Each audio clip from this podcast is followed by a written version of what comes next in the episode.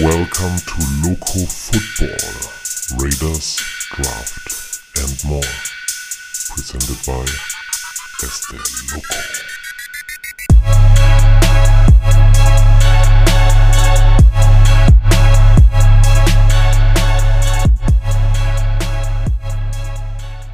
Yo Raider Nation und Footballfreunde, freut mich, dass ihr wieder hier seid, dass ihr wieder eingeschaltet habt und reinhört beim Loco Football Podcast. Ja, wie immer hier euer Este Loco proudly presenting once again eine neue Episode Nummer 43 heute und heute, Leute, heute gibt's quasi ein kleines Special für euch. Ja, ich habe mich am Montag nicht mit den NFL Hot Takes bei euch gemeldet, weil wir nämlich heute in die Season Review, also in den Saisonrückblick reinstarten werden. Part 1, Teil Nummer 1. Zweiter Teil folgt nächste Woche natürlich. Und da werfen wir heute eben einen kleinen Blick neben den News der Woche, die auch nicht wenig sein werden, einen kleinen Blick auf die Five Major Disappointments, also die größten Enttäuschungen der Raiders-Saison. Welche Spieler haben die Erwartungen komplett unterboten? Von wem sind wir enttäuscht? Auf wen sind wir vielleicht sogar ein bisschen wütend? Werden wir mal gleich mal durchgehen und natürlich die fünf besten Spieler dann im Gegenzug. Wir küren den Raider of the Year. Zudem drei Major Improvements, also welche Spieler haben sich dieses Jahr am meisten gemacht, von wem wurde wenig erwartet, wer hat viel geleistet. Und dann gehen wir natürlich ein auf unsere Top drei Rookies, ganz klar undrafted Free Agents oder Leute, die in den ersten sieben Runden gepickt wurden von uns. Und zum Schluss gibt es tatsächlich noch so ein kleines Goodie für euch, ein Unit Grading. Wir schauen uns alle Mannschaftsteile noch an und geben, vergeben eben Schulnoten von A bis F. Ja, was kommt zudem? Wir schauen nochmal, wer von unseren Free Agents, es sind ja über 20 Spieler, deren Verträge mittlerweile auslaufen. Wen können wir denn da halten? Wen wollen wir denn da halten? Und dann gibt es noch einen kleinen Ausblick auf nächste Woche wo wir dann im zweiten Teil eben Trade-Kandidaten, Surprise Cuts durchgehen werden und nochmal die Free Agency und den Draft nochmal exklusiver, intensiver für euch analysieren wollen. Ja, Leute, schön, dass ihr hier seid. Hört rein, hört euch die ganze Folge an. Heute dauert es wieder ein bisschen länger. Heute gibt es mal wieder auf die Ohren von Este Loco für euch. Leute, sagt euren Freunden weiter. Schaut auch immer bei meiner Homepage vorbei, locofootball.tv und lasst einen Like und einen Follow bei Twitter da, at locofootball-tv. Und jetzt wünsche ich euch viel Spaß mit Nummer 43 vom Loco Football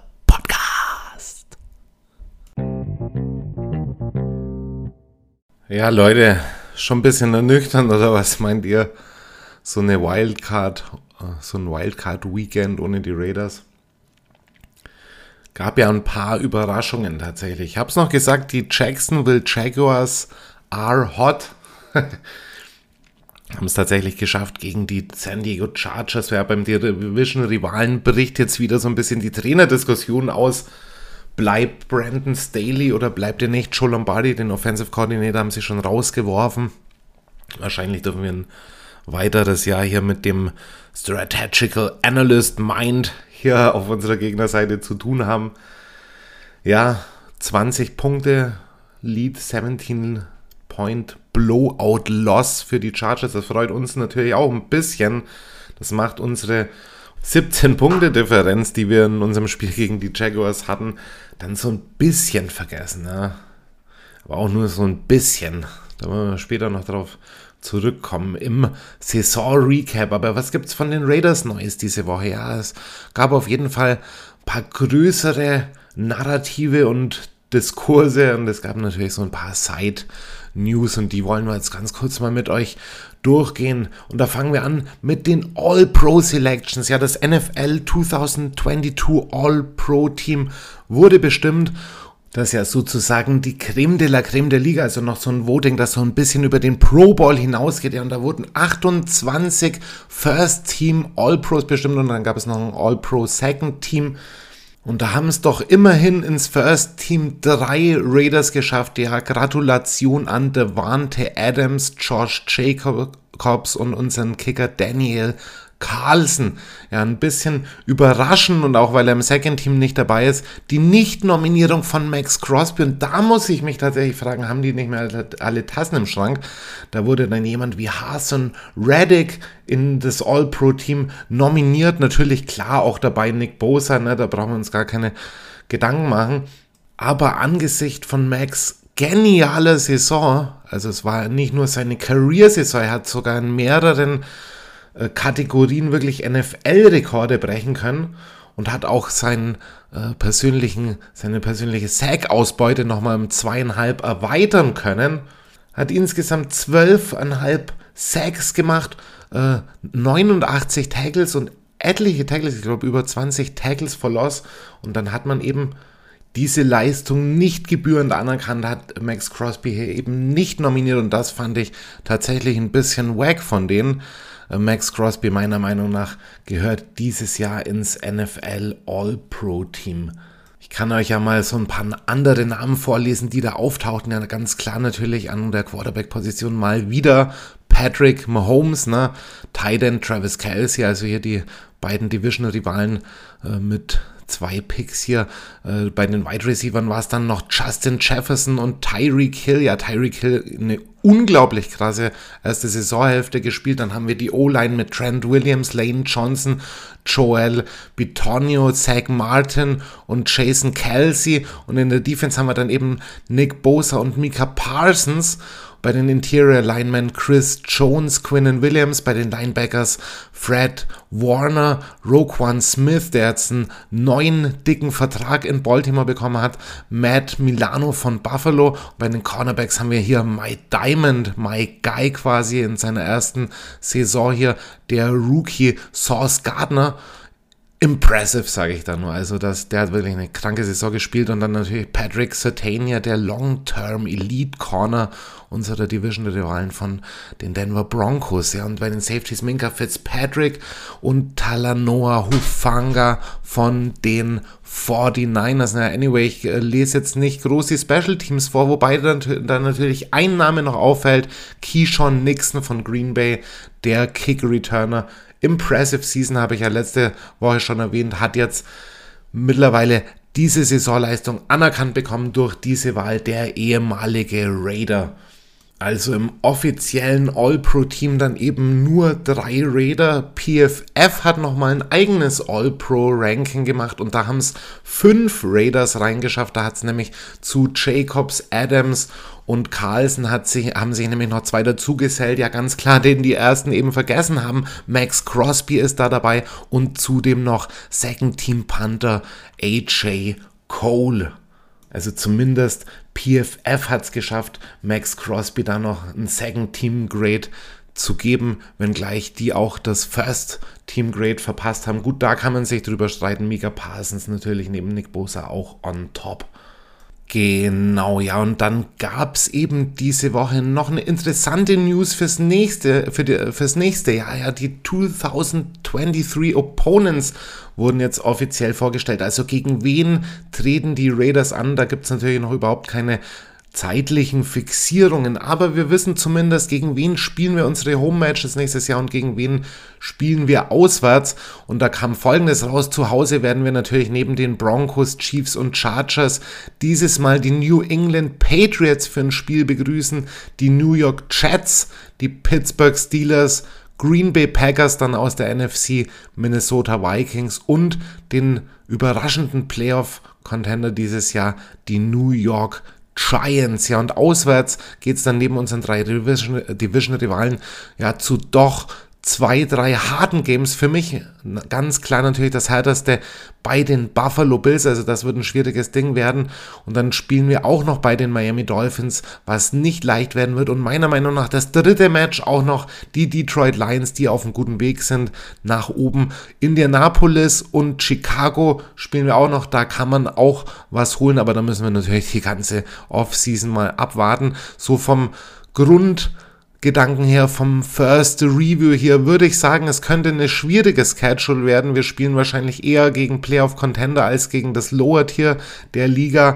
Da müssen wir mal gucken. Aber was ich auf jeden Fall für mich persönlich auch gesehen habe, diese Schedule bietet natürlich äh, gepaart mit der Spannung, die dieses Team nächstes Jahr umgeben wird, auf jeden Fall eine ganz gute Gelegenheit für mich persönlich da mal hinzufahren. Also ich habe nächstes Jahr wirklich so einen Doubleheader geplant.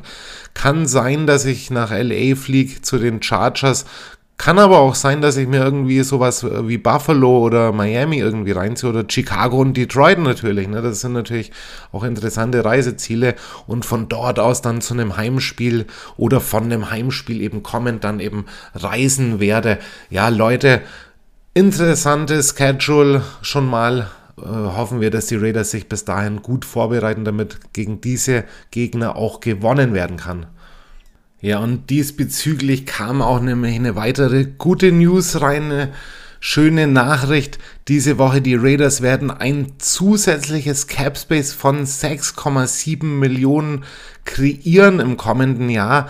Das hat mit äh, Audit Incentives und äh, Team Bonuses zu tun und äh, diese Zahl wird dann an das bisherige Cap angeglichen. Die Raiders haben im Moment einen Cap Space von 22,2 Millionen Dollar zur Verfügung. Sie sind damit, lass mich mal kurz gucken, hier das Team mit dem neuntgrößten Cap Space. Aber da muss man natürlich jetzt noch berücksichtigen, dass da noch eine äh, sehr große Zahl nochmal addiert wird durch die äh, Vertragsauflösung von Derek Carr, die kommen wird. Und da hat man jetzt eben gesehen, die Raiders, Entschuldigung, werden nächstes Jahr wahrscheinlich um die 60 Millionen Cap Space haben. Dafür musst du, musst du wahrscheinlich 20 bis 30 Millionen für einen neuen Quarterback einplanen, je nachdem, wer das dann wird. Aber die Raiders haben, was den Projected Cap Space angeht, die viertgrößte Cap äh, den viertgrößten Cap Space zur Verfügung in der ganzen Liga. Also da kann man wirklich einiges bewegen. Man kann da natürlich nicht alles ummodeln und diese Quarterback-Position wird natürlich eine krasse Frage sein. Holst du dann einen Rookie-Quarterback rein, wird der natürlich trotz einem hochdotierten Vertrag noch lange nicht mit dem hochdotierten Vertrag spielen, den du eventuell brauchst, wenn du einen Lamar Jackson oder einen Tom Brady reinholst. Wenn ein Tom Brady kommt, ist auch noch die Frage, wird er auch für ein neues Team dann für die Raiders überhaupt äh, für lau in Anführungsstrichen spielen, wie er es vielleicht für Tampa Bay noch im letzten Jahr getan hat. Also er hat ja da bewusst nicht diesen Schritt gewählt zu sagen, ich bin der wertvollste auf dem Markt, ich will auch so bezahlt werden, hat das Team da dann eher nicht wirklich genötigt, sondern in dem Team eher so ein bisschen Spielraum gelassen. Das kann eventuell nicht passieren und das kann auch eventuell nicht passieren, wenn die Raiders Jimmy G dann holen. Aber man muss dann doch ganz klar sagen, wenn wir sagen wir mal diese 30 Millionen Nummer dann noch irgendwie erreicht wird, äh, dann können wir trotzdem 30 Millionen einplanen für weitere Additions und unsere Defense beispielsweise nochmal richtig schön aufplustern. Und vor allem, was für mich nämlich auch ganz im Zentrum steht, und das ist nämlich auch noch eine weitere News für heute, ist, wir könnten Josh Jacobs eventuell halten und es ist jetzt durchgedrungen in der Woche nach unserem letzten Saisonspiel, dass Josh Jacobs bleiben wollen würde. Es ist noch nicht offiziell, dass man da in Vertragsverhandlungen steht, aber man kann sich natürlich schon ausrechnen, die Raiders sind am Lavieren, ob man vielleicht einen Franchise-Tag macht. Und ich sage mal ganz ehrlich, im Moment, wenn man ein bisschen Cap Space zur Verfügung hat, sollte man das vielleicht für eine äh, normale Extension verwenden, zwei, drei Jahre, whatever, und Josh Jacobs da richtig schön nochmal bezahlen, wenn man es denn kann, denn er war wirklich einer der Hauptleistungsträger dieses Teams und das hat er mit seinem, seiner Wahl zum Team-Captain auch nochmal untermauern können. Ja, und warum liegt es denn nahe, dass die Raiders hier eben keinen Franchise-Tag verwenden würden. Ja, Josh Jacobs hat sich diese Woche offiziell das erste Mal geäußert auf die Frage, äh, zu seiner Entscheidung und er meinte, for me it's got to make sense. But this is obviously where I want to be. Coming in, I remember sitting down with Max and all these guys and talking about the Raiders organization and the culture and wanting to be part of the change. I feel that way, so hopefully I'll be back. Und das natürlich in Kombination, for me it's got to make sense. Natürlich, was macht keinen Sinn für Josh Jacobs jetzt noch auf so einem äh, auf so einem Erpressungsvertrag in Anführungsstrichen wie dem Franchise-Tag zu sitzen. Ja klar wird er da bezahlt, aber so mit so einem Einjahresvertrag, da sagst du eben nicht, nein, du bist Part dieses Changes und wenn es dann, dann schon sein will, ja Leute, gibt ihm den Vertrag und ich glaube auch, die Raiders werden nichts anderes tun. George Jacobs wird meiner Meinung nach zu 99 Prozent ein Raider sein im nächsten Jahr mit einer Contract Extension. Ja, und da hört man immer wieder, und das Argument habe ich natürlich auch schon in der Vergangenheit dargebracht, dargelegt, äh, ja, ist ein Quarterback, denn hat er überhaupt so eine lange Halbwertszeit? Also die meisten Quarterbacks, wenn sie on top of ihrer Career sind, dann machen sie noch zwei, drei Jahre auf diesem Level weiter und dann kommt so ein bisschen der Einbruch. Aber Josh Jacobs ist noch jung und dann muss man ganz klar sagen, bei diesen impressive Numbers, die er gepostet hat, da wäre es fatal, so einen Spieler gehen zu lassen. Das ist, äh, Josh Jacobs ist ein Once in a Lifetime Talent, kann man da fast schon sagen. Leute, impressive Numbers. Dieses Jahr Rush unter den Rushing-Leadern der NFL Josh Jacobs mit 1653 Yards vor Derrick Henry mit 1538 und Nick Chubb mit 1525. Josh Jacobs hat 93 First Downs gemacht.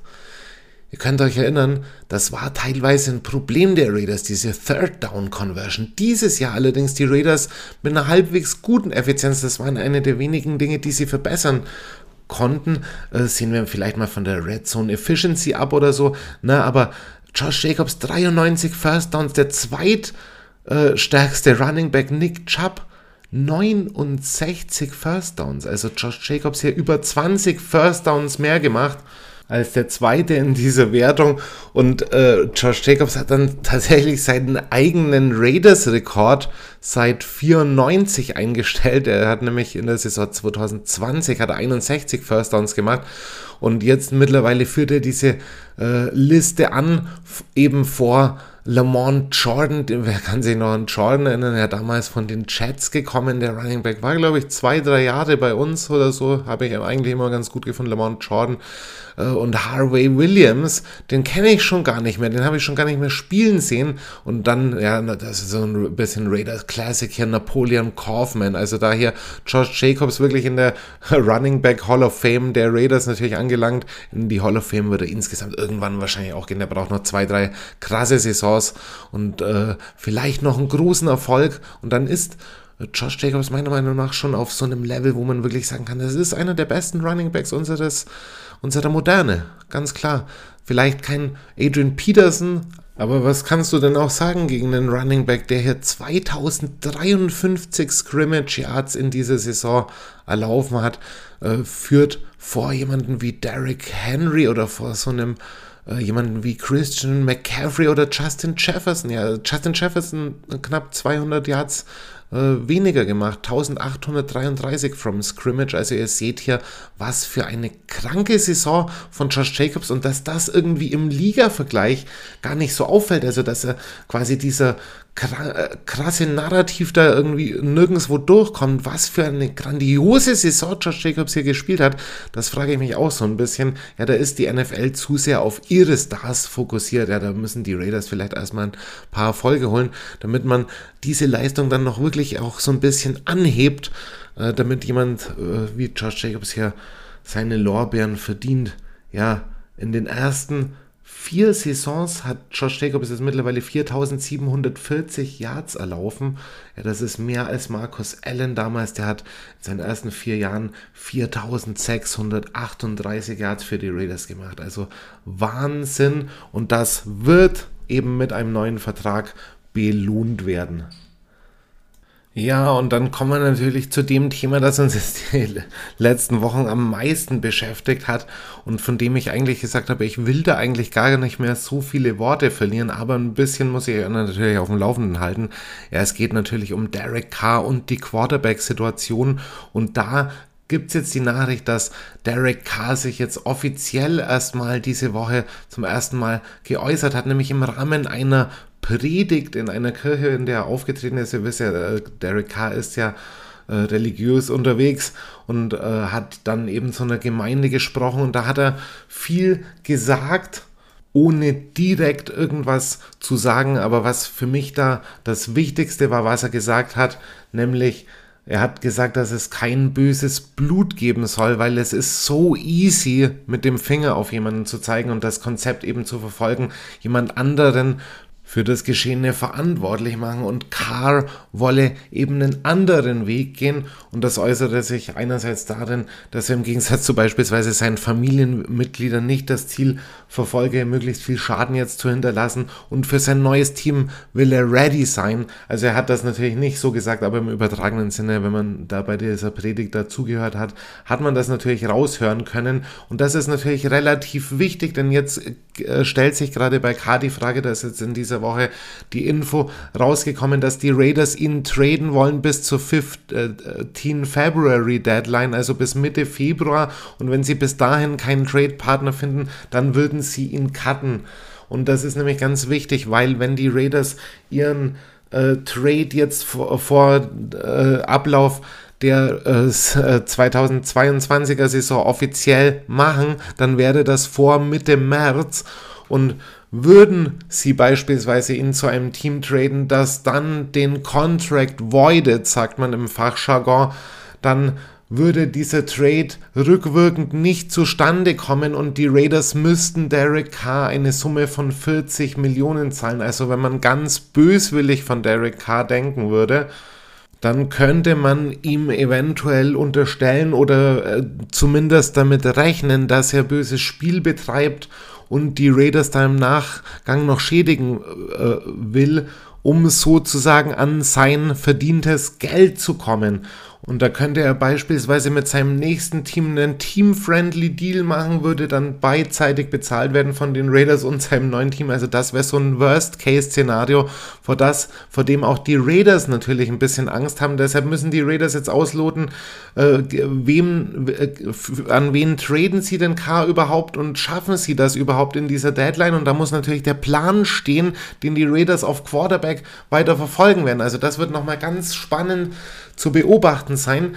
Nichtsdestotrotz, was ihr lesen müsst, was ich euch ans Herz lege, ist ein Artikel von Hondo Carpenter, einem der Raiders Speedwriter, erschienen in der Sports Illustrated diese Woche. What went wrong with the Las Vegas Raiders and Derek Carr? Da geht es nämlich nochmal um diese Aufarbeitung der Gründe, warum es letztlich mit K und den Raiders nicht mehr funktioniert hat.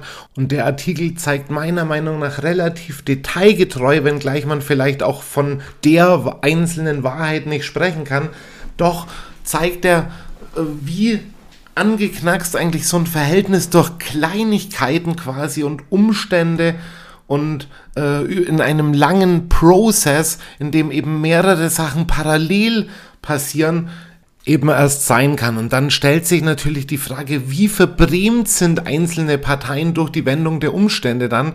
Und dann muss man natürlich hier ganz klar sagen, äh, dass die Entscheidung von Derek Carr, diese ähm, Trade Negotiation Deadline um einen Monat nicht verlängern zu wollen, eben schon ein bisschen davon zeugen kann, dass er es vielleicht auch nicht mehr allzu positiv mit der Raiders Organization meint. Natürlich geht es da um sehr viel Geld für alle Parteien. Natürlich geht es auch für Derek Carr um seine sportliche Zukunft.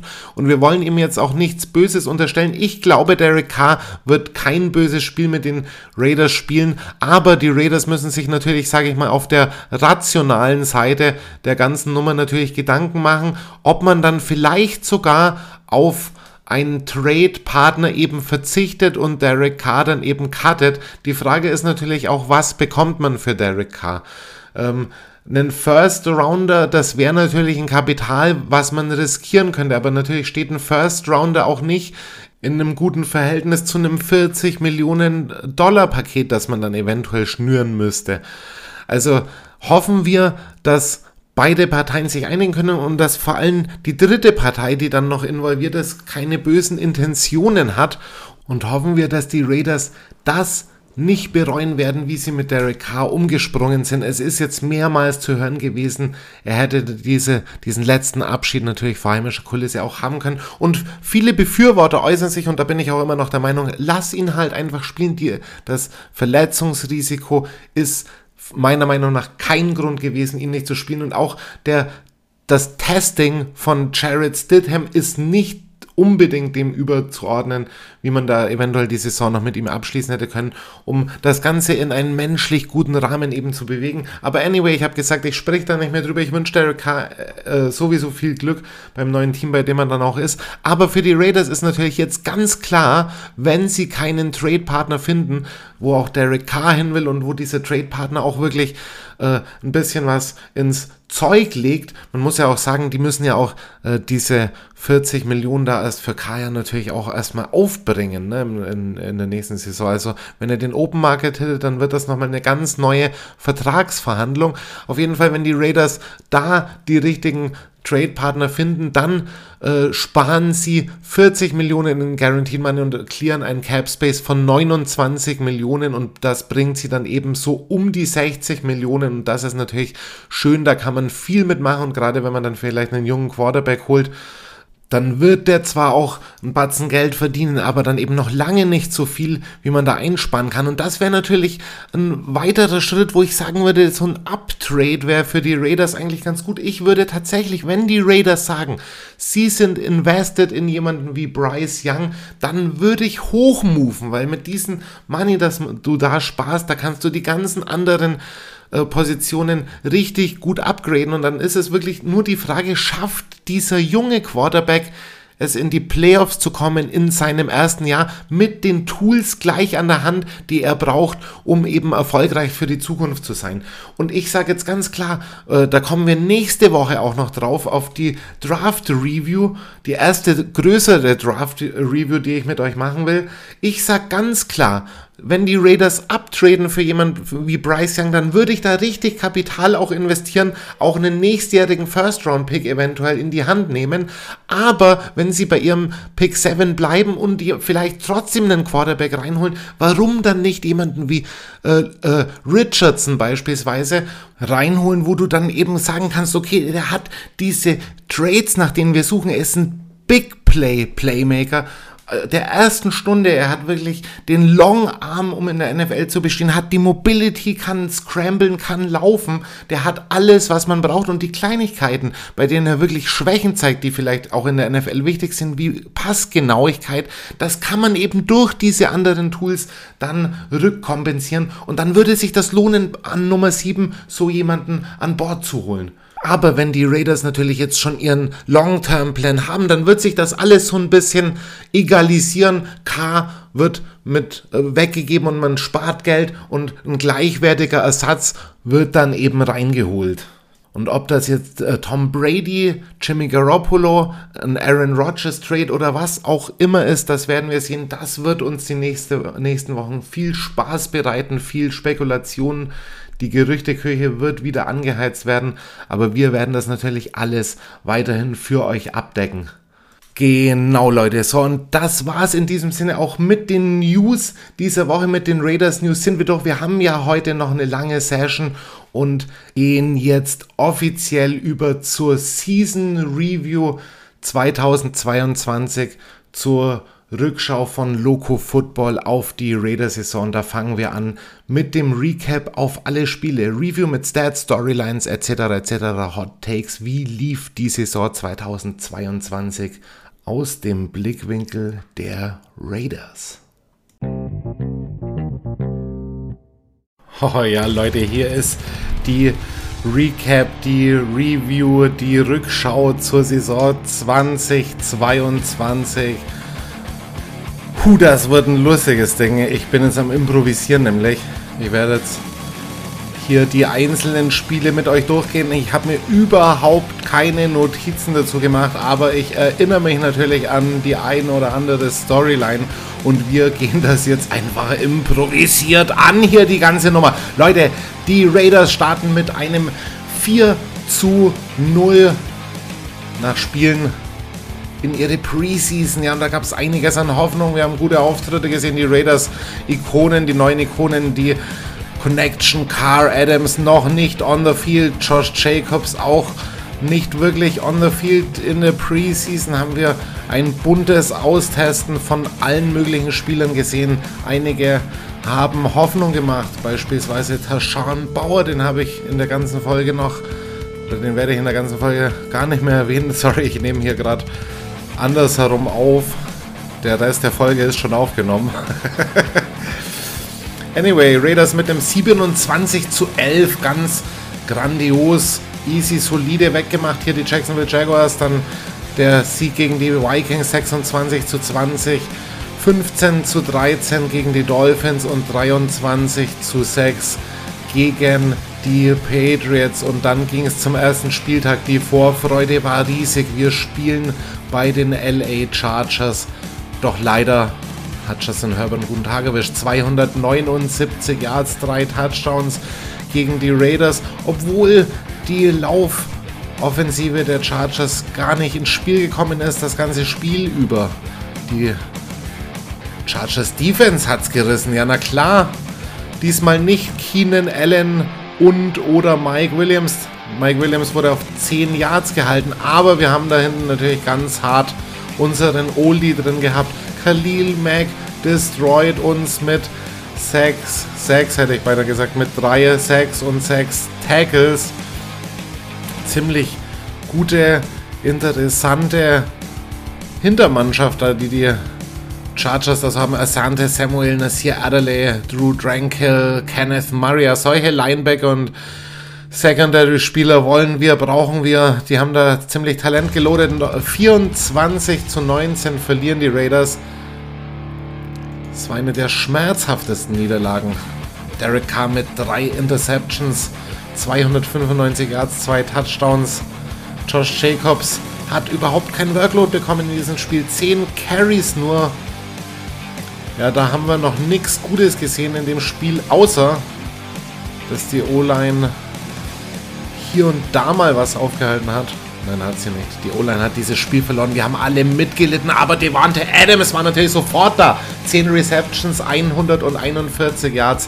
So sind wir in die Saison gestartet. Bittere Niederlage, aber wir haben ja in der Woche drauf das Spiel gegen die Cardinals gehabt. 29 zu 23 verloren nach, einem, nach einer 17-Punkte-Führung geben die Raiders dieses Ding noch aus der Hand. Es läuft super bei den Raiders, bis auf in der zweiten Hälfte. Die Raiders führen zur Halbzeit mit 20 zu 0 und verlieren dann, geben 29 Punkte ab, davon 16 im letzten Quarter und dann nochmal in der Overtime. Leute, Josh Jacobs ein paar mehr Carries bekommen, aber die Laufoffensive der Raiders struggelt noch hart Komischerweise fängt der Wante Adams nur 12 Yards in diesem Spiel. Bester Receiver bei uns, Mac Collins. The Turning Point. Schlechter Saisonstart auf jeden Fall. Aber wir wussten ja noch nicht, was folgen würde. Die Raiders eine Woche später bei den Titans und mein Goodness, wir haben ein ganz schlechtes Spiel gesehen, bei dem wir noch hätten rankommen können. Dann hätten wir in der zweiten im zweiten Quarter dieses Ding nicht so verschenkt. 17 Punkte schenken uns die Titans im zweiten Quarter ein. Ja, Ryan Tannehill, eigentlich ein ähnlicher Quarterback vom Werdegang. Eher im oberen Tier wie Derek Carr, aber das ist doch ein weitaus durchschnittlicheres Spieler als Carr. Also da hat Carr vielleicht noch wirklich die größere Upside, aber hier in dem Spiel hat es natürlich kein geringerer, geringerer als Derek Henry gerissen, 85 Yards und ein Touchdown.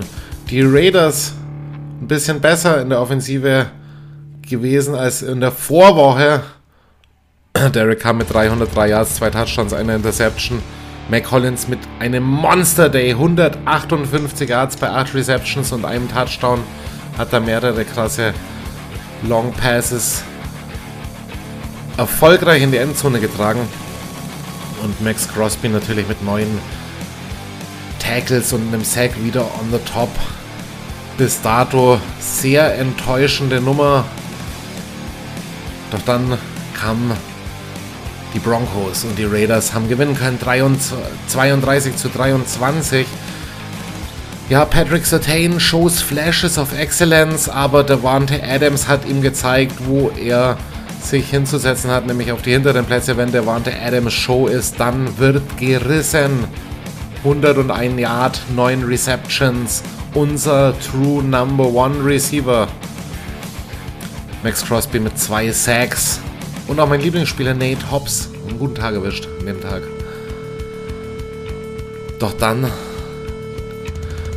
Loco setzt 50 Euro. Nein, es waren mehr. 90 Euro, 100 Euro. Keine Ahnung, ich weiß es nicht mehr. Auf jeden Fall, der Gewinn wäre groß gewesen. Aber die Raiders verkacken es bei den Chiefs mit 30 zu 29 nach einem 17-Point-Lead. Oh my goodness. Danach das Spiel ist natürlich Makulatur. Die Raiders gewinnen gegen die Texans mit 38 zu 20. Tja, dieses Chiefs-Ding sitzt schon ein bisschen und wir haben es jetzt in der Rückschau tatsächlich gehört. Steht auch in Hondo Carpenters Bericht mit drin, den ich euch empfohlen habe bei den News. Das war so ein bisschen der Breaking Point. Denn die Raiders haben gewusst, sie können die Chiefs schlagen. Haben lange dagegen gehalten, haben es den Chiefs schwer gemacht. Jarek McKinnon, erfolgreichster Rusher mit nur 53 Yards. Letztlich war es Travis Kelsey, der zwar im ganzen Spiel nur 25 Yards fängt, aber vier Touchdowns dabei macht.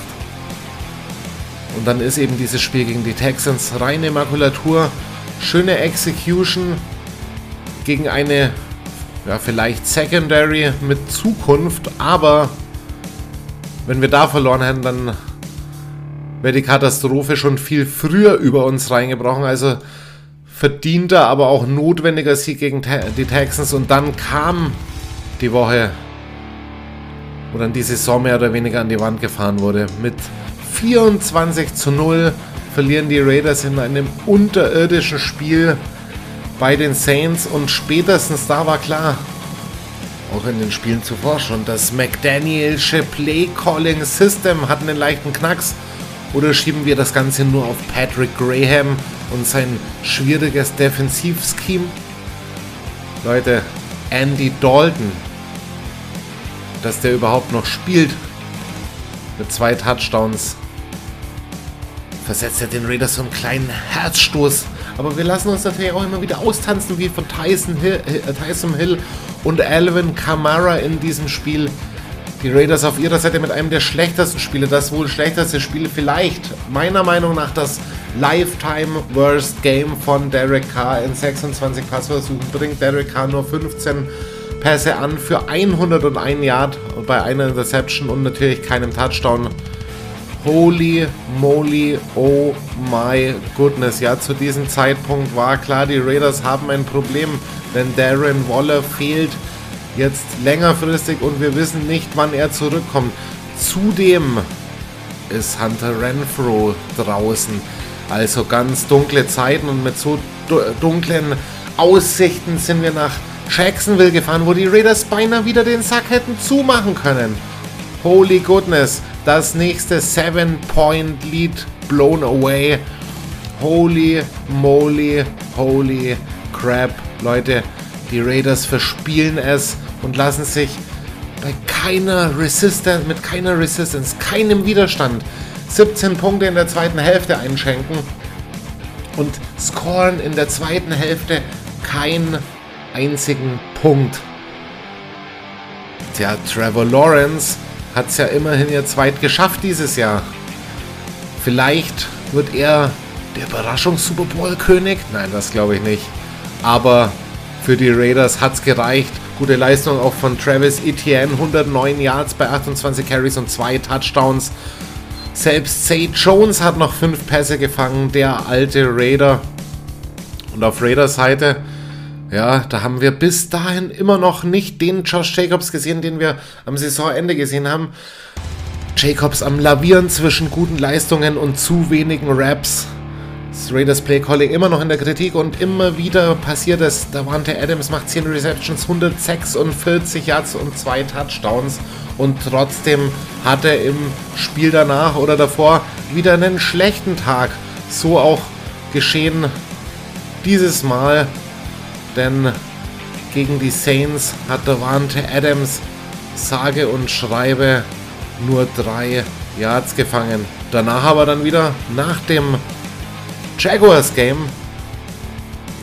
ein ebenfalls wegweisendes Spiel. Da ist er wieder explodiert, diese schwankenden Dinger. Er ist immer gut für ein 100-Yard-Game, wenn er denn nicht außer Gefecht gesetzt wird. Und da hatten die Raiders dann keine Einfälle.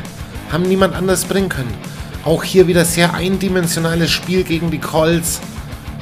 126 Yards für Davante Adams. Aber wir spielten gegen Jeff Saturday, dem neuen Coach, Interimscoach der Indianapolis Colts, nachdem sie ihr alten, ich glaube, Reich war das, rausgeworfen hatten. Ja, ich habe mir ein bisschen mehr erwartet von den Colts diese Saison. Hätte ein Überraschungsteam werden können. Aber gegen die Raiders, ha, kein Thema, reicht natürlich. Und diesmal war wieder Jonathan Taylor mitschuldig. 147 Yards und ein Touchdown den Raiders eingeschenkt. Nicht existente Lauf-Defense in Las Vegas. Dann natürlich wieder standardgemäß Russell Wilson besiegt. 22 zu 16 gewinnen die Raiders auswärts. Und man merkt in diesem Spiel die Broncos, sie haben eine sehr gute Defense aufgebaut, aber ihr Quarterback scheint ein Fehlgriff zu sein. Ist das ganze Draftkapital jetzt ausgemerzt? Run over? Puh. Ich gebe denen keinen Zukunft. Nee, ich gebe denen keine Zukunft. Selbst wenn die Sean Payton reinholen, gebe ich den Broncos keine Zukunft, was die Offense betrifft. Mit Russell Wilson. Anyway, Raiders gewinnen dieses Ding. Schönes Spiel trotzdem von den Raiders, auch wenn es ein Must-Win war. Schöne Leistung auch von Derek Carr und mal wieder der Wante Adams 141 Yards und zwei Touchdowns. Ja, dann hat man noch so ein bisschen Hoffnung geschöpft, die man dann noch weitertragen konnte zum Seahawks-Game. Ja, dieses unfassbare Overtime-Spiel, bei dem die Raiders im letzten Quarter nochmal herangekommen sind. Ein krasses Spiel gemacht haben und dann läuft Josh Jacobs in die Unendlichkeit für 86 Yards war es, glaube ich. Are you kidding me? 229 Yards bei 33 Versuchen für Josh Jacobs. Zwei Touchdowns gewinnt dieses Spiel quasi im Alleingang für uns, obwohl viele Contributor dabei waren. Aber Josh Jacobs hat nochmal 74 Yards bei 6 Receptions im Passing Game beigesteuert und hat einen Scrimmage Day über 300 Yards. Jetzt wieder leichter Optimismus und dann kommen die Chargers. Die Chargers mit leichten Verletzungspech. Unter anderem Bosa mit draußen. Nur gegen Khalil. Einen Edge Rusher können wir doch im Zaum halten. Schaffen wir doch Raiders. Ja, haben wir geschafft. 177 Yard Monster Day. Once again. They want Adams. Zwei Touchdowns. Holy moly. Und Monster Day von Josh. 144 Yards.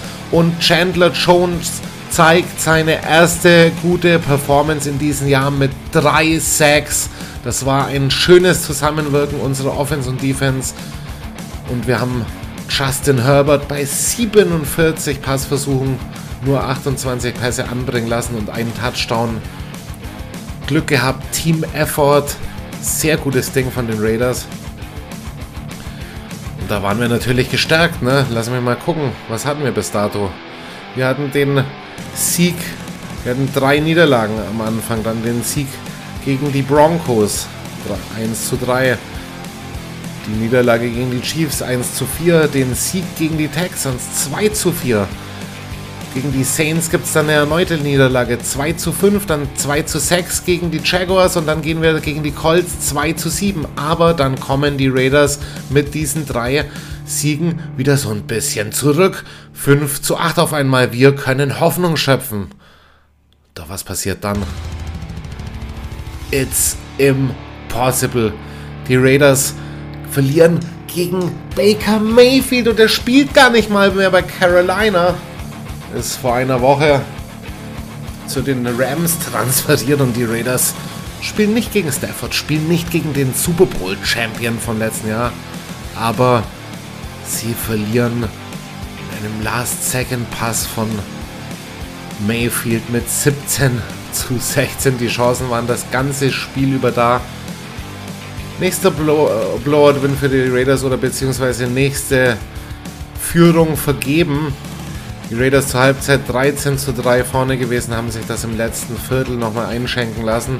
Und das, obwohl sie im letzten Drive bis zur gegnerischen Endzone vorgekommen sind, haben dann Baker Mayfield nochmal einmal übers Feld laufen lassen und dann dieser Pass ins Nichts, wo du mit Single Coverage Cover One gegen einen vermeintlichen Hail Mary spielst und dann fängt er die lange Out Route. Wer war das eigentlich? Ben Jefferson, glaube ich. Oder was Tutu Adwell? Ich weiß es gar nicht mehr. Jefferson war es. Na ja. Übrigens, apropos Rams, wer hier glaubt eigentlich, dass Jalen Ramsey nächstes Jahr ein Raider wird? Schreibt mir in die Comments zur heutigen Folge bei der Twitter-Ankündigung. Leute, wer, nicht wer, wird Jalen Ramsey nächste Saison ein Raider und wollt ihr ihn haben? Gebt, euch, gebt mir mal einen kleinen Ausblick da. So, weiter im Text. Raiders stehen 5 zu 9. Dann geht es gegen die Patriots 30 zu 24. Sie, die Immaculate Re Reception 2 hätte ich beinahe gesagt. Diese Re Fumble, Interception, Recover, Touchdown von Chandler Jones bringt uns ins Reich der Erlösung und die Raiders schöpfen trotzdem noch so ein bisschen Playoff-Hoffnung. Da geht auch noch was. Ja, ich habe vorhin gesagt, wir stehen 5 zu 9, aber wir waren 5 zu 8, glaube ich, bei dem Spiel. Ich habe es nicht mehr unter Kontrolle. Dieses ganze Zahlengewirr, ihr fühlt alle mit. Dieses Spiel gegen die Patriots, das Wiedersehen von Josh McDaniels gegen seinen alten Guru, gegen seinen Lehrmeister, gegen Bill The Will Belichick. Leute, 30 zu 24. Ramondre Stevenson hätte uns kurzzeitig den Dolchstoß verpassen können. Doch er macht auch den Fehler und dann wird dann so ein bisschen Rugby gespielt im Offensive Backfield der Patriots. Und dann ist Chandler Jones der Nutznießer. Und dann geht es in dieses Spiel, in dieses wichtige Spiel, in diesen Thriller bei den Pittsburgh Steelers. Und was dann war, ist Geschichte, Leute. 13 zu 10. Kenny Pickett vor heimischem Haus. Ich liebe Hometown Hero Geschichten. Und das war auf jeden Fall eine am Tag, Jahrestag der Immaculate Reception Franco Harris paar Tage oder einen Tag vor dem Spiel verstorben. Ich glaube, ein paar Tage vorher. Ah, muss man an der Kippe ziehen nebenbei. Es ist ja den Steelers-Fans zu gönnen. Und der Steelers-Franchise in jedem Fall auch da wird seit Jahren gute und solide Arbeit geleistet. Nur mal so nebenbei Seit 16 Jahren oder so hat Mike Tomlin, glaube ich, keinen negativen Saisonrekord mehr. Also da sieht man mal, wie man Langfristigkeit mit Character Guys auch reinbringen kann. Ja, das muss nicht immer so Raider-esque sein. Das muss nicht immer der Davis Grinder werden.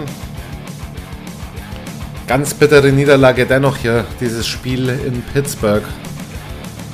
Ja, und dann kam das Benching von Derek Carr. Die Gerüchteküche ist eröffnet. Wer wird der nächste Quarterback der Raiders? Die Raiders probieren sich aus, testen ihren Backup. Jared Stidham bekommt nochmal eine Chance und spielt ein grandioses Spiel gegen die 49ers. Obwohl die Raiders in der Overtime nach einem Field Goal mit 37 zu 34 verlieren. Aber Bomben-Game von Stidham. 365 Yards, 3 Touchdowns und 2 Interceptions leider auch geworfen. Aber er hat gezeigt, er hat Härte, er hat den Willen und er hat auch die Leadership Abilities, um so ein Team nach vorne zu führen. Was wir brauchen und was wir sehen wollen, ist mehr Konstanz. Ja, zu diesem Zeitpunkt Josh Jacobs schon fast der League MVP, der Wanda Adams schon fast ganz oben bei den Wide Receivers am Start. Wieder 153 Yard von der Adams, zwei Touchdowns. Ja, krasses Spiel. In der Defense spielen wir mittlerweile schon mit Leuten wie Harvey Lange. Die Narrative dieser Saison drehen sich um die Quarterback-Frage, um eine schlechte Secondary und eine grottig geführte Defense mit wenigen Highlights. Die Narrative dieser Saison drehen sich natürlich auch um Verbesserungen und Verschlechterungen und deren Kompatibilität mit der Vision der Raiders. Und da muss man ganz klar sagen, Leute, die Raiders ein disziplinierteres Team geworden dieses Jahr unter McDaniels. Zwar immer noch mehr Strafen, aber nicht mehr so viele Game-Losing-Penalties.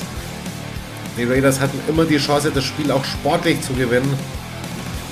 Waren auch selten durch ihre Strafen so richtig benachteiligt, vielleicht bei ein, zwei Spielen.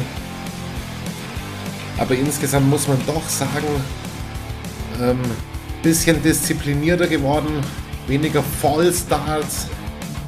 Meistens waren es Holding Penalties. Ja, das hast du natürlich in so einer Conference, die auch komplett durchgedreht ist dieses Jahr. Die AFC West ist nicht wie erwartet die Division of Football geworden. Wir haben schlecht performende Broncos, Chiefs in the Moon und Chargers, bei denen es auch immer so ähnlich läuft wie bei den Raiders, die auch immer auf dem Papier gut sind, aber irgendwer verkackt es immer. Ja, und Leute, die Verbesserungen waren auf jeden Fall da. Man hat teilweise bessere Drives gesehen, wenn die Execution dann da war. Wir haben eine erhöhte äh, Point Rate bei Drives. Also die Raiders brauchen weit weniger Drives, um erfolgreich Punkte zu holen. Aber wir haben dennoch immer wieder diese Third Down Probleme gehabt dieses Jahr und wir hatten dieses Jahr auch wieder Probleme in der Red Zone.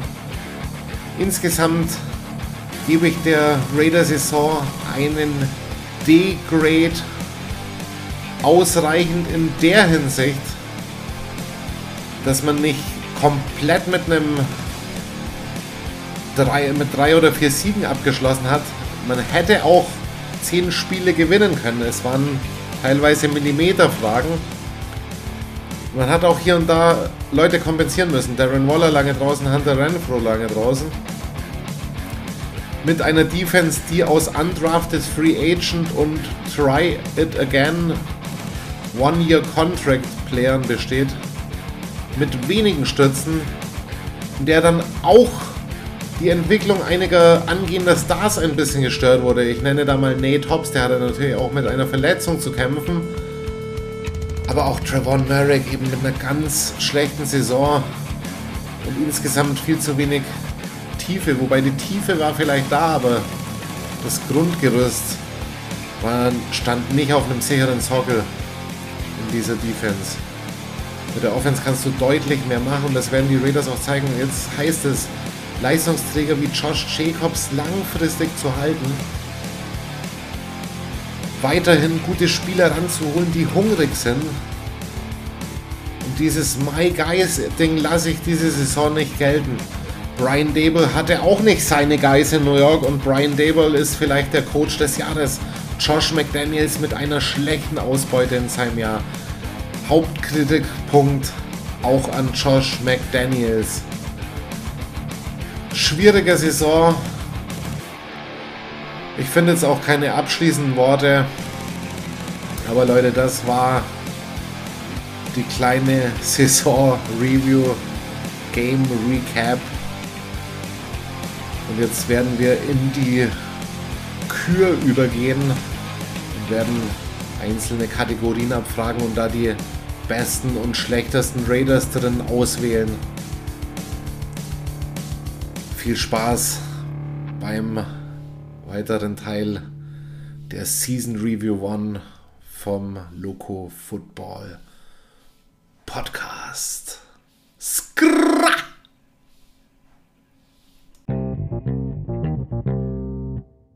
Oh oh, Fremdscham par excellence, ja vielleicht nicht so drastisch, aber trotzdem hier unsere Five Major Disappointments, unsere größten fünf Enttäuschungen der Raiders Saison 2022. Den Coaching-Staff mal ausgenommen, wir beleuchten hier nur die Spieler und da gibt es einen Honorable Mention vorweggestellt. Ich dachte mir ja vielleicht Andre James, denn nicht nur unsere Guards waren dieses Jahr ziemlich dürftig, auch die ganze Interior Line und da gehört James meiner Meinung nach auch dazu. Wir haben ihn viel gepraised und äh, vor der Saison wenig über seine Rolle gesprochen. Eher sind wir davon ausgegangen, er hat seinen Stammplatz sicher, den hat er dann auch bekommen und hat so die ganze Saison über durchgespielt, ohne viel Aufmerksamkeit auf sich zu lenken. Aber wir haben hier schlechte Leistungen von unseren Guards von Simpson über Parham äh, wer alles noch eingesetzt wurde. Auf jeden Fall hier in der Interior als Center auch mit dran beteiligt, Andrew James, aber er schafft es hier nicht in die Wertung, denn ich bin von ein paar Raiders noch mehr enttäuscht. Und da starten wir an Nummer 5. Den Platz teilen sich zwei Spieler, weil das eigentlich eine Kritik an einer Unit ist, nämlich an der Tiefe der Unit. Wir haben einen Starspieler mit Max Crosby, aber was haben wir dahinter? Chandler, Jones und Malcolm Coons. Von beiden bin ich gleichermaßen enttäuscht. Die Erwartungen haben beide beide nicht eingehalten.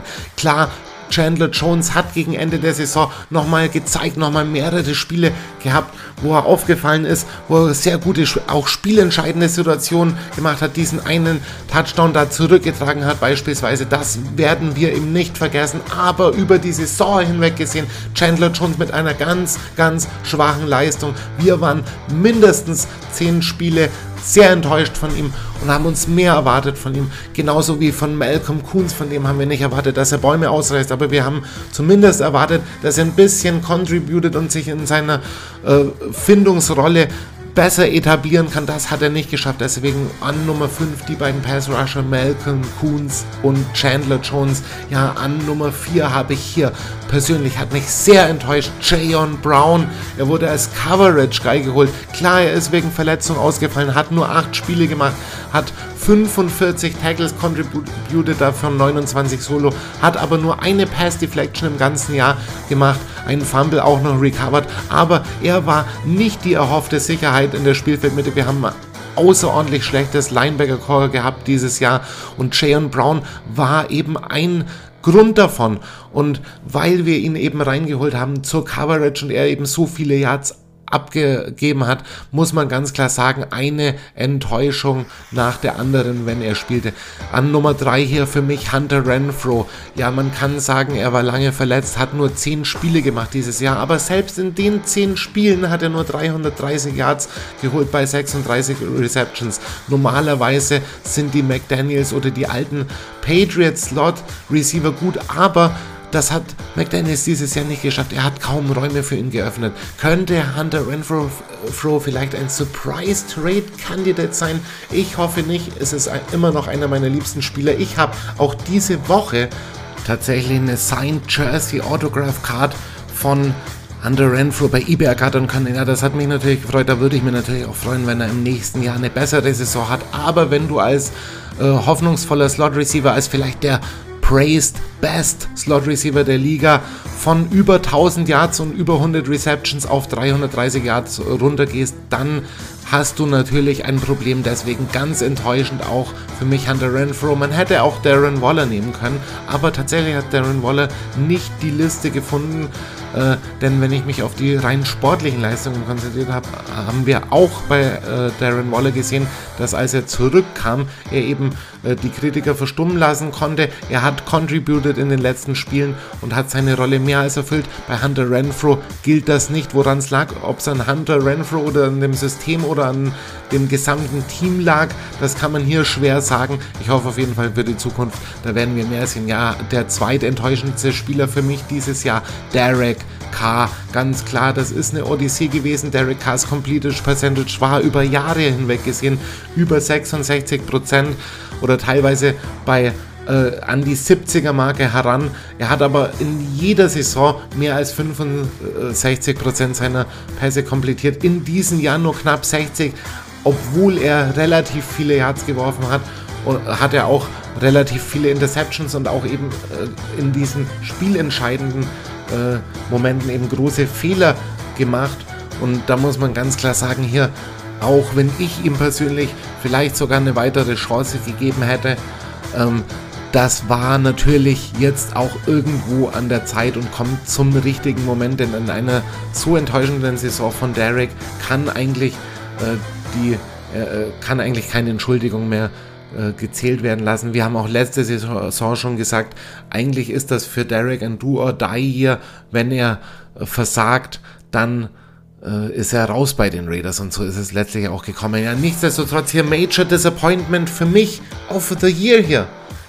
Eigentlich schon fast so diese halbe Secondary, aber ich will jetzt mal hier einen Mann ganz klar vorwegnehmen. Trevon Merrick hat letztes Jahr insgesamt 290 Yards, waren es glaube ich, oder 430, ich weiß es jetzt nicht mehr, aber auf jeden Fall unter, deutlich unter 500 Yards zugelassen. In diesem Jahr war Trevon Merrick einer unserer schlechtesten Spieler, hat über 800 Yards zugelassen, hat überhaupt nicht mehr die Playmaker Ability oder die äh, Coverage Skills, für die er doch so bekannt war, gezeigt. Deshalb für mich eine ganz klare Enttäuschung dieses Jahr Trevon Merrick. Er ist im zweiten Jahr, aber da habe ich mir mehr erwartet. Aber man kann natürlich auch das Ganze jetzt so sehen, dass er im dritten Jahr vielleicht nochmal dieses schwierige System oder diese Umstellung nach dem ersten Jahr, dass er eben da eben diese Transitionszeit vielleicht sogar für sich nutzen kann und dann nochmal zurückkommen kann. Aber hier Enttäuschung definitiv, denn ich hätte gedacht, er wäre einer unserer Leistungsträger und so sah es nach dem ersten Jahr in seinem letzten Jahr nämlich auch eigentlich aus. So Leute, das waren die 5 Major Disappointments und jetzt kommen die 5 Best Players der Raiders 2022. Jo, die fünf besten Spieler der Raiders 2022 und da habe ich natürlich viel überlegt, wer ist seinen Erwartungen gerecht geworden, wer hat seine Erwartungen übertroffen, von wem hatte man vielleicht schon hohe Erwartungen und sie haben es trotzdem erfüllt oder sogar überboten. Wer hat sich wirklich gezeigt als Stütze, Grundstock dieses Teams? Leute, ich habe mir ganz viele Gedanken gemacht und obwohl ich da ein paar andere Namen viel lieber gesehen hätte, sind doch ein paar Namen aus der Liste, von der Liste ferngeblieben. Dafür habe ich so ein paar Honorable Mentions, beispielsweise einen Rock Yassin, einer der besten Man-to-Man-Cover Corners der Liga tatsächlich, hat auch in diesem Jahr wieder gezeigt, dass er zu den Top 10 äh, äh, Man-to-Man Coverage Corners der Liga gehört, hat irgendwie ein 81er äh, Season Grade sich bei PFF abgeholt. Sehr schöne Saison bei Yassin, obwohl er ein bisschen unter der mangelnden Tiefe in der Secondary und auf der äh, Cornerback-Position im Speziellen natürlich mitgelitten hat. Auf jeden Fall hier Honorable Mention, aber Platz 5 teilen sich zwei Spieler. Der erste, ich habe ihn hier nochmal mit rein, obwohl obwohl man sich da auch ein bisschen streiten könnte. Er war nicht äh, immer ganz so frisch wie im letzten Jahr, aber er hat auch, äh, war auch zwischenzeitlich verletzt. Denzel Perryman, ja, Leist kleiner Leistungsabfall, wie gesagt, im Vergleich zum Vorjahr. Hat zwölf Spiele gespielt, hat aber trotzdem 83 Tackles gemacht. Unsere Tackle-Maschine. 54 Solo davon, einen Sack contributed und das, was bei Perryman mir so viel Spaß gemacht hat, auch dieses Jahr wieder 14 Tackles for Loss. Ja, das hat man vielleicht gar nicht immer so mitbekommen. Ne? Er war da immer hellwach auch sehr schön gegen den Run, hat auch immer wieder Akzente in der Coverage gesetzt. Zwei Pass Deflections und zwei Interceptions. Ja, und vor allem ist aufgefallen, obwohl Perryman nicht immer on top war, dass wenn er nicht spielte, die Raiders immer Probleme hatten. Und er teilt sich Platz 5 mit keinem geringeren als Mac Hollins. Ganz klammheimlich hat Mac, Mac Hollins die dritten meisten First Downs in unserem Team geholt. 34 First Downs und hat seine Karriere-Stats sozusagen komplett überboten, hat 57 Receptions gefangen in diesem Jahr, 690 Yards. Früh war klar, dass Mac Hollins ins, äh, im Team nicht sich um den äh, dritten Wide Receiver Spot streiten muss. Wir haben dann diese Abgänge von DeMarcus Robinson beispielsweise gehabt. Äh, und eben das mangelnde Auftreten in der Regular Season von Tyron Johnson oder DJ Turner, also Mac Collins von vornherein hier eine wichtige Rolle im Team gespielt, hat auch im, ähm, in der Vorbereitung sehr gut schon ausgesehen und hat dann eben 690 Yards, 4 Touchdowns einfangen können und davon 196 Yards after Catch. Also der hat wirklich, äh, obwohl er nicht in diesen Elite-Tier kratzen wird, doch sehr seinen Case gemacht, weiter ein wichtiger Faktor bei den Raiders bleiben zu können. So an Position 4 haben wir Colton Miller. Colton Miller dieses Jahr auf Nummer 5 unter den Tackles bei PFF mit einem Gesamtgrade von 84,1 noch vor so bekannten Leuten wie Tristan Wirfs, Lane Johnson oder Penny Sewell, ja Laramie Tunzel auch noch hier in der Wertung mit drin. Vor ihm nur Caleb McGarry, Andrew Thomas, Christian Darisaw und natürlich an Nummer 1, da gibt es auch gar nichts zu rütteln, ne? Trent Williams von den 49ers. Ja, ähm, Colton Miller, muss ich sagen, ist bei uns eine Größe auf Left Tackle. Das ist sozusagen der einzige Offensive Lineman, der hier konstant gute Leistungen gebracht hat auf einem Above the Average Level. Also hat sich hier Rang 4 redlich verdient gehabt. An Nummer 3 hier, da waren der Adams ganz klar heftige Saison gespielt. Da waren der Adams und man muss sich äh, die Vorwürfe gefallen lassen an diejenigen, die sie erhoben haben. Ja, äh, der Wante Adams war nicht nur so gut wie Aaron Rod äh, durch Aaron Rodgers. Ja, Aaron Rodgers did not make Davante Adams und Davante Adams braucht keinen guten Quarterback, um erfolgreich zu sein. Er muss nur irgendwo die Bälle hinbekommen, dann fängt er sie. Also da, diese Saison hat wirklich gezeigt, dass er auch mit seinem alten Teammate Derek Carr eine gute, stabile Verbindung aufbauen konnte. Und das Ganze wurde gekrönt durch satte, richtig satte 100 Receptions. Ja, das ist am Schluss der Saison gar nicht mehr so 100% aufgefallen äh, bei der ganzen Enttäuschung und den anderen Narrativen, aber der Wante Adams hat wieder 100 Receptions gemacht ja, und 1516 Yards sprechen natürlich für seine Qualität. 14 Touchdowns für die Raiders gemacht, also das war eine grandiose Leistung, aber ich muss trotzdem zwei weitere Spieler vorziehen, nämlich an Nummer 2 Max Crosby. Klar hat jetzt dieses All-Pro-Voting da verpasst, aber Max Crosby hat ein Career Year. 89 Tackles, 58 davon solo. 12,56 hat seine Bestmarke nochmal um 2 getoppt. 22 Tackle for, Tackles for Loss, also war immer im offensiven Backfield unterwegs. 4 Pass Deflections und 102 Sack Yards. Das muss man sich mal vorstellen. Der hat die Spieler einmal, die gegnerische Offense einmal komplett übers Feld gesackt. Drei Forced Fumbles, ein Fumble Recover und auch noch einen geblockten Kick. Und er gewinnt eine mega hohe Snap-Zahl, ein ho hohes Percentage Rate gegen seine gegnerischen Tackles. 52 Pressures äh, Rang 2 in der Liga. Die Raiders insgesamt nur mit 27 Sacks. Max Crosby quasi äh, mehr, knapp die Hälfte contributed. Also Max, äh, The Eagle on top. Ganz klar unser Team-Captain weiterhin am Start. Aber einer hat es noch besser gemacht diese Saison, über den haben wir vorhin schon gesprochen. Josh Jacobs.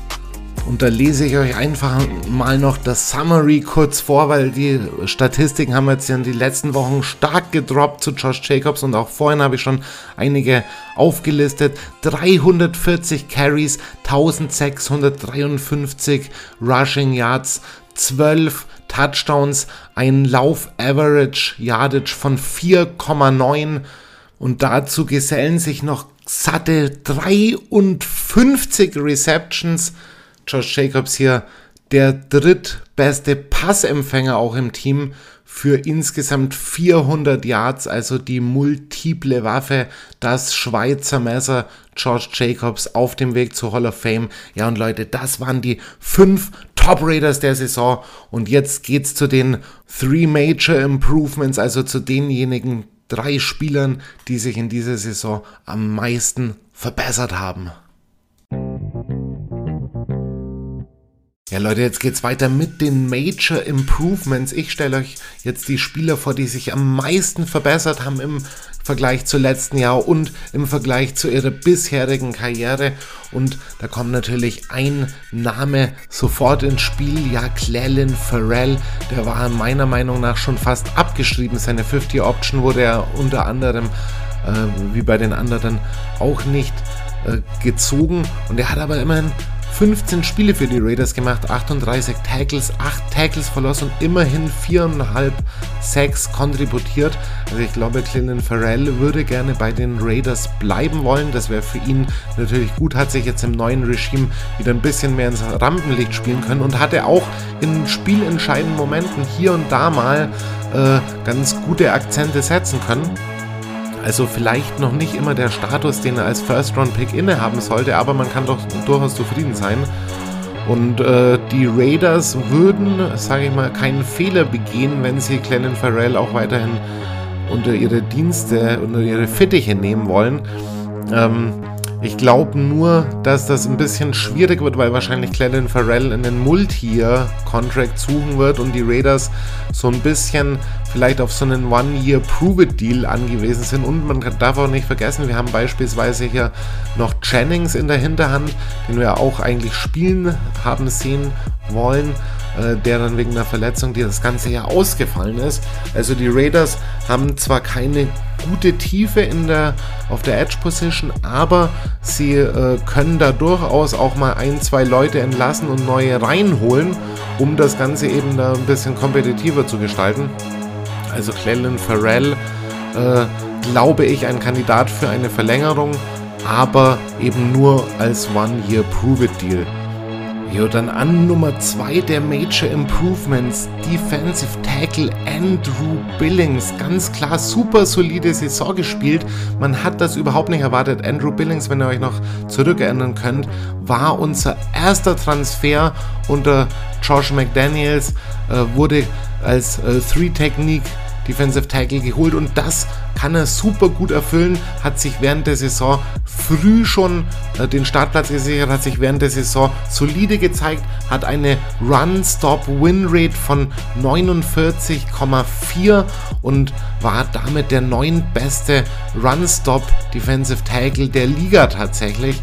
Also richtig schön, hat häufig äh, Double Teams aufnehmen können, hat viel Raum da in der Mitte gefressen, auch wenn er vielleicht nicht der beste Pass-Rusher ist, was die Raiders auch zweifellos brauchen. Wir brauchen mehr äh, Pressure in der Interior Defensive Line, aber Billings auf jeden Fall solide und ist auf jeden Fall auch ein richtig guter Two-Down Defensive Tackle bei uns, der sehr viele Snaps bekommen hat und sich wirklich hier die Starting Position geholt hat. Und jetzt, wenn wir im nächsten Jahr vielleicht noch einen, äh, sage ich mal in Anführungsstrichen, richtigen Starter reinholen oder beziehungsweise vielleicht noch die äh, Pass Rushing Pressure ausweiten können, dann kann Andrew Billings auch im nächsten Jahr wieder einen guten Platz in unserem Team finden.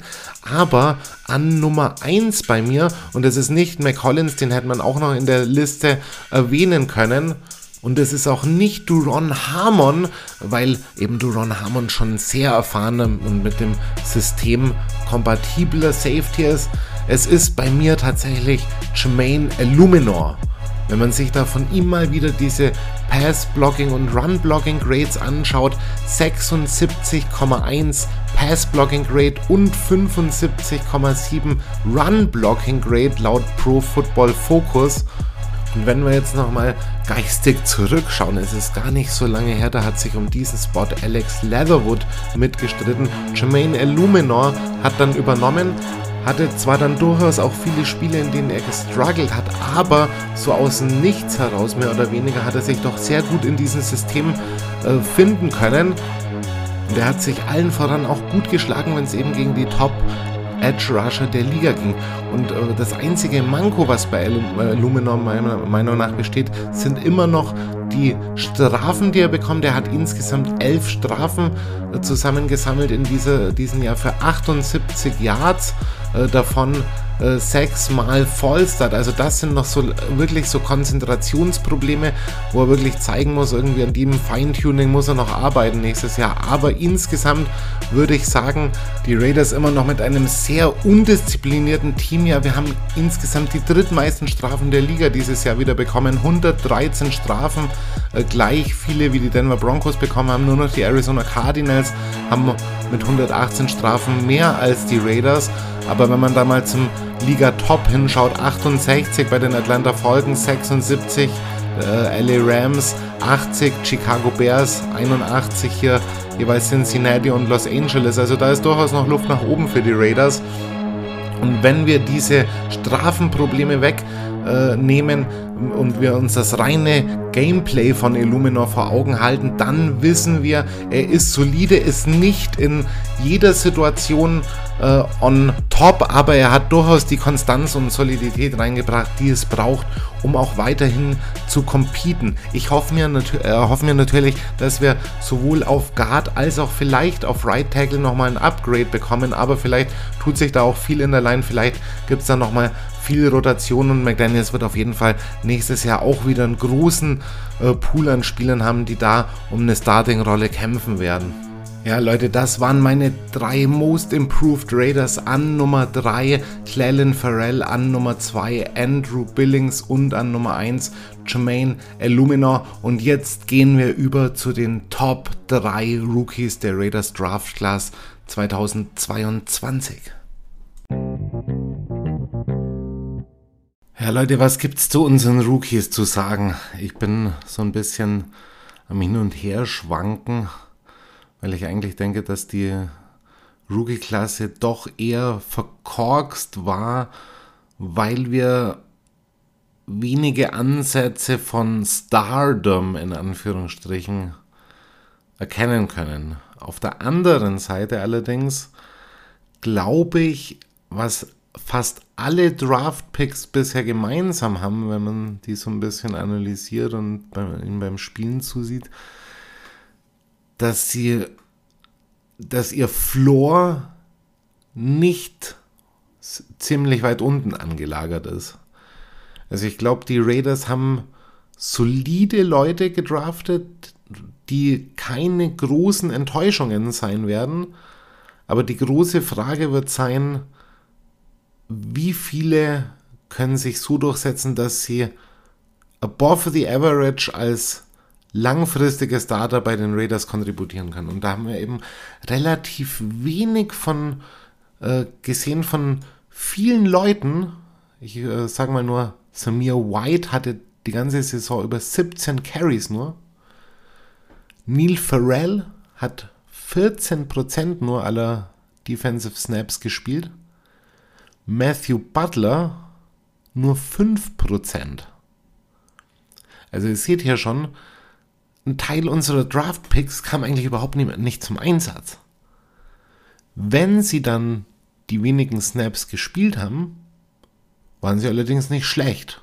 Ne, Samir White mehrere explosive Runs, zwei, drei First Downs auch, ne, noch mehr First Downs. Glaube ich, bei der Hälfte seiner Carries ungefähr einen First Down gemacht. Taylor Manford, auf jeden Fall High-Value-Pick, ne? siebte Runde ihn geholt, hat sich einige Male gut gemacht, hat drei Spiele gestartet.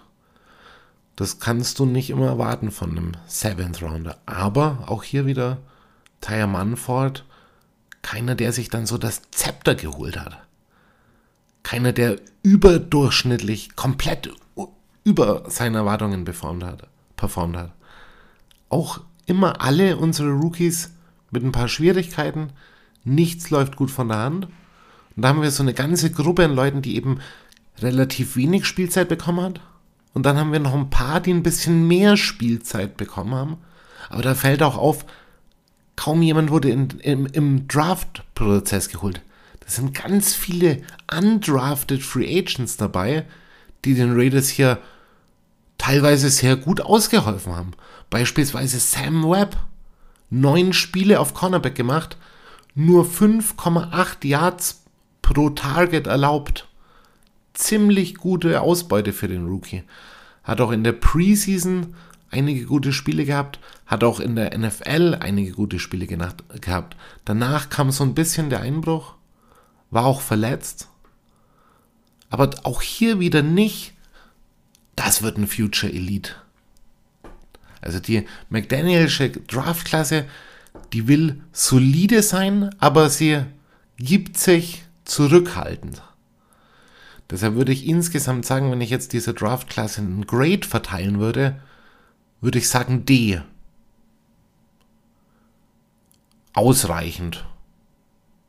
D plus vielleicht, weil man doch irgendwie Hoffnung setzt auf einen Second- oder Third-Year-Progress weil man Hoffnung hat auf mehr Einsatzzeit. Aber von der Ausbeute bisher D. Mehr ist das nicht. Und dann sehen wir aber jetzt, wenn wir die Top 3 mal anschauen, dass da eben der Floor auch gar nicht so tief gelegt sein kann. Also das sehen wir jetzt gleich, werden wir jetzt gleich sehen bei den drei Jungs. Die haben sich sehr solide geschlagen diese Saison und sie payen ihre Rookie-Debts, aber sie werden sich nicht verschulden in dieser Liga und das macht doch Hoffnung für die Zukunft. Und da brauchst du nur ein, zwei Picks, die eventuell an so einem Elite-Tier kratzen können. Und dann ist das ein Langzeitprojekt, das Erfolg gehabt hat. Schauen wir uns mal die Top 3 an. Bei mir an Nummer 3 Luke Masterson. Es hat eine Weile gedauert, bis er gespielt hat, nämlich erst in Week 9 gegen die Jacksonville Jaguars kam Masterson zum Einsatz. Hatte aber dann immerhin schon elf Spiele für die Raiders gemacht, bei denen er 59 Tackles gemacht hat, immerhin. Äh, ja, Masterson muss auf jeden Fall auch einiges an Rookie-Lehrgeld zahlen. Aber wir haben da durchaus schon Ansätze gesehen, auf welchem Level er eigentlich sein kann, wenn er mal sein Ceiling so ein bisschen ausspielt. Ähm, gegen die Colts beispielsweise hat er 47 Defensive Snaps, hat insgesamt äh, seine ersten sechs Tackles gemacht, hat äh, sehr gut ausgesehen, einen Tackle for Loss drin gehabt bei seinem ersten Start äh, und hat dann tatsächlich sich so erstmal durchschnittlich eingefügt, hat 13 äh, Tackles in den nächsten vier Spielen gemacht, hat dann aber gegen New England gezeigt, dass er äh, wieder so Flashes of Potential zeigen kann, hat elf Tackles gemacht und einen schönen Tackle for Loss beispielsweise. Also Luke Masterson ist so ein typisches Beispiel, wie so ein undrafted Free Agent äh, Player langsam herangeführt wird und es dann eben an der Spielzeit liegt, die er kriegt. Und die hat er natürlich aufgrund der schlechten Linebacker-Unit der Raiders äh, auch dieses Jahr wirklich bekommen. Und da sehen wir eben, dass es nicht immer ein hohes Draft-Grade braucht, sondern einfach auch mal eisenharte Willenskraft der einzelnen Leute, sich da dann durchzusetzen und vielleicht so aus Nichts irgendwie in so einen Spot zu bekommen. Also richtig schönes Beispiel hier, Luke Masterson, selbst wenn er nicht immer ein sicherer Linebacker war, kann man doch sagen, gelungene erste Saison, schöne Integration ins Team außerhalb äh, der regulären Draftrunden. Ja, Nummer zwei bei mir, ganz klar ein anderer Raider, äh, der ist allerdings in der dritten Runde gedraftet worden, nämlich äh, Dylan Parham. Und der hat mittlerweile schon einiges an Playtime vorzuweisen, hat alle 17 Spiele für die Raiders mitgemacht und war in bis auf drei dieser Spiele eben äh, bei jedem Snap auch auf dem Platz. Also man hat ihm da wirklich vertraut und er hat wirklich so genau das eigentlich abgerufen, was man prophezeit hat. Er war sehr diszipliniert, sehr athletisch am Werk, äh, sehr guter Effort-Player, äh, der natürlich noch an seinen Assignments arbeiten muss, der aber sehr viel Disziplin hat und das beweist auch seine Strafstatistik. Er hat in der ganzen Saison nur vier Strafen bekommen und er ist das deswegen ein Paradebeispiel, wie gut es in der O-Line auch funktionieren könnte, wenn jeder eben diese Disziplin an den Tag legt. Beispielsweise äh, Jermaine Illuminor oder Alex Bars, Andrew James, die haben diese Disziplin nicht gezeigt und Parham als Rookie hat ihnen da ein bisschen was vorgemacht tatsächlich in dieser Saison. Und klar, er war vielleicht ein bisschen besser im Run-Game, hat noch ein paar Schwächen im Pass-Blocking und ist äh, vielleicht hier und da mal auch ein bisschen undersized. Das hat man auch von ihm erwartet. Also es läuft nicht jedes Spiel perfekt, aber er hat doch überdurchschnittliche Leistungen gezeigt, würde ich sagen. Slightly above the average. So mein Number One äh, Rookie von den Raiders dieses Jahr, ja, das ist hier kein geringerer als Cornerback Tyler Hall. Und ich hatte vor dem Pittsburgh Games so eine kleine Prognose gewagt, hatte äh, eine Bold Prediction abgegeben, dass die Raiders äh, Secondary die beiden Top Receiver auf 100, unter 150 Yards limitiert und tatsächlich haben die Raiders Deontay Johnson, äh, Johnson und George Pickens auf circa 110 Yards combined gehalten und einen großen Anteil an diesem Spiel hatte Tyler Hall. Er hat nur 9 Yards bei 26 Coverage Snaps zugelassen und hat sich dann PFF-Grade von 80,4 erarbeitet. Und man muss auch wissen, Tyler Hall kam während der Saison erst in den Active Roster der Raiders, auch undrafted Free Agent und meiner Meinung nach nach eine ganz starke Saison. 20 Tackles, zwei Quarterback-Hits, einen Sack sogar als Corner, das gefällt mir doch immer. Und vier Pass Deflections in seinen ersten drei Starts in der NFL.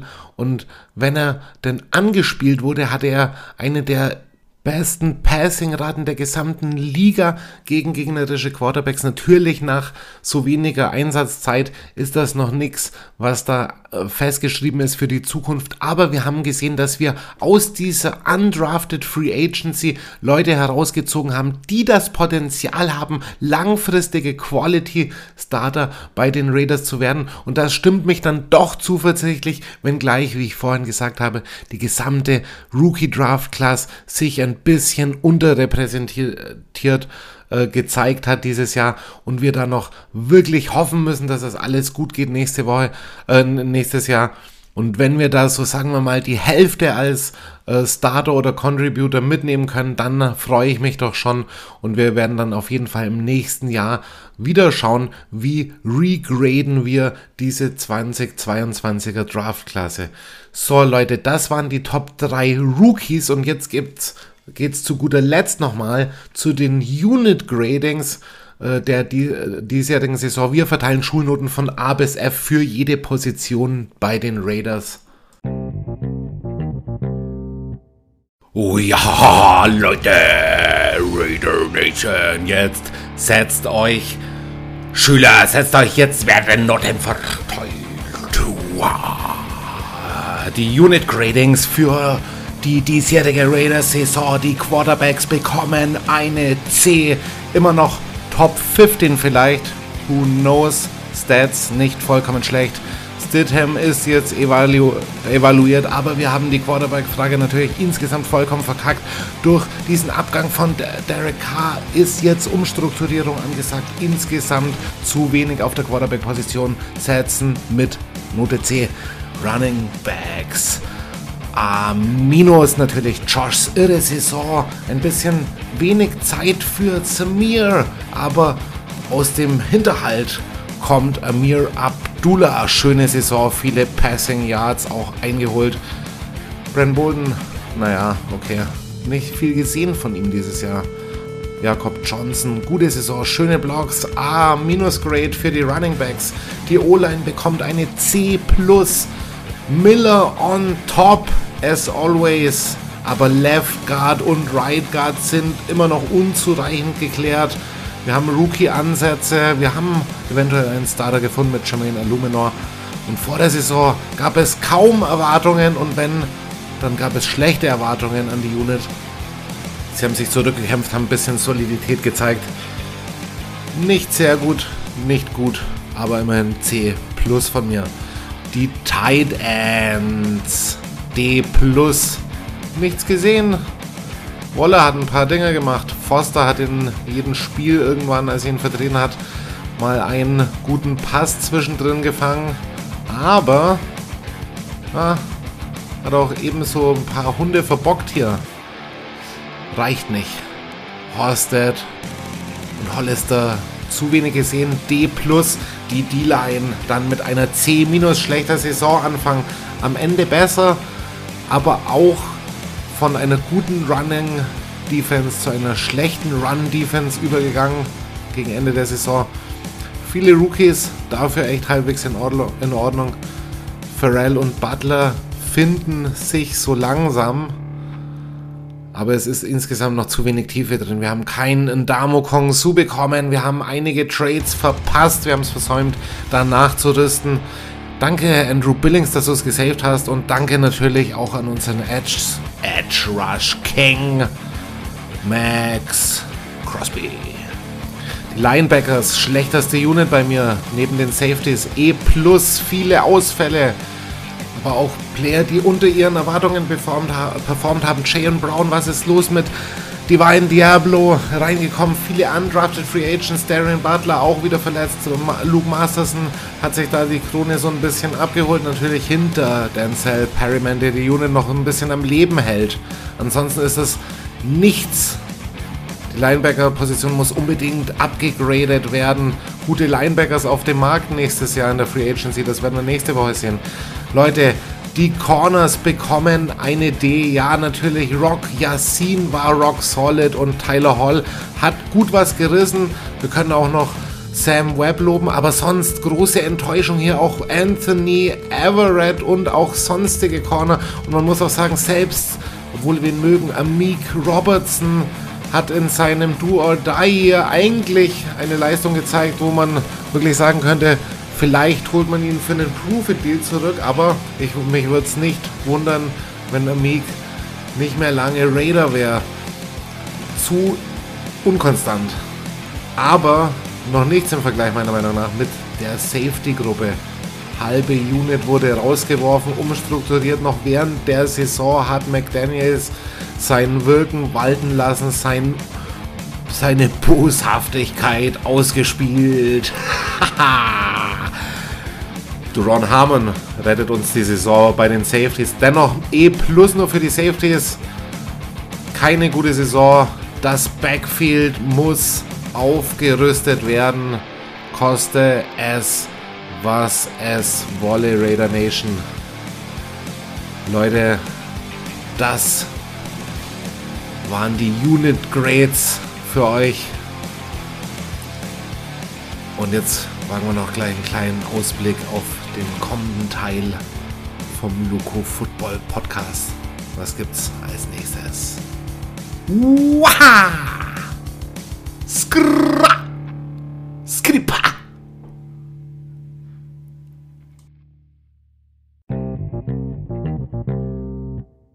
Hey Leute, das war's mit Loco Football 43. Wir schauen uns an, was kommt in der kommenden Folge. Die Season Review Part 2. Wir fragen uns, wer soll gehalten werden von den Leuten, bei denen der Contract jetzt ausläuft. Wir werden uns zu dem Trade-Kandidaten anschauen, ernsthafte und Surprise-Trade-Candidates. Und wir werden einen Blick auf Spieler werfen, die eventuell gecuttet werden könnten. Zudem gibt es ein kleines Preview auf die NFL Free Agency, auf welchen Positionen sind welche Spieler für die Raiders verfügbar und wir schauen uns eine erste Draft Preview an.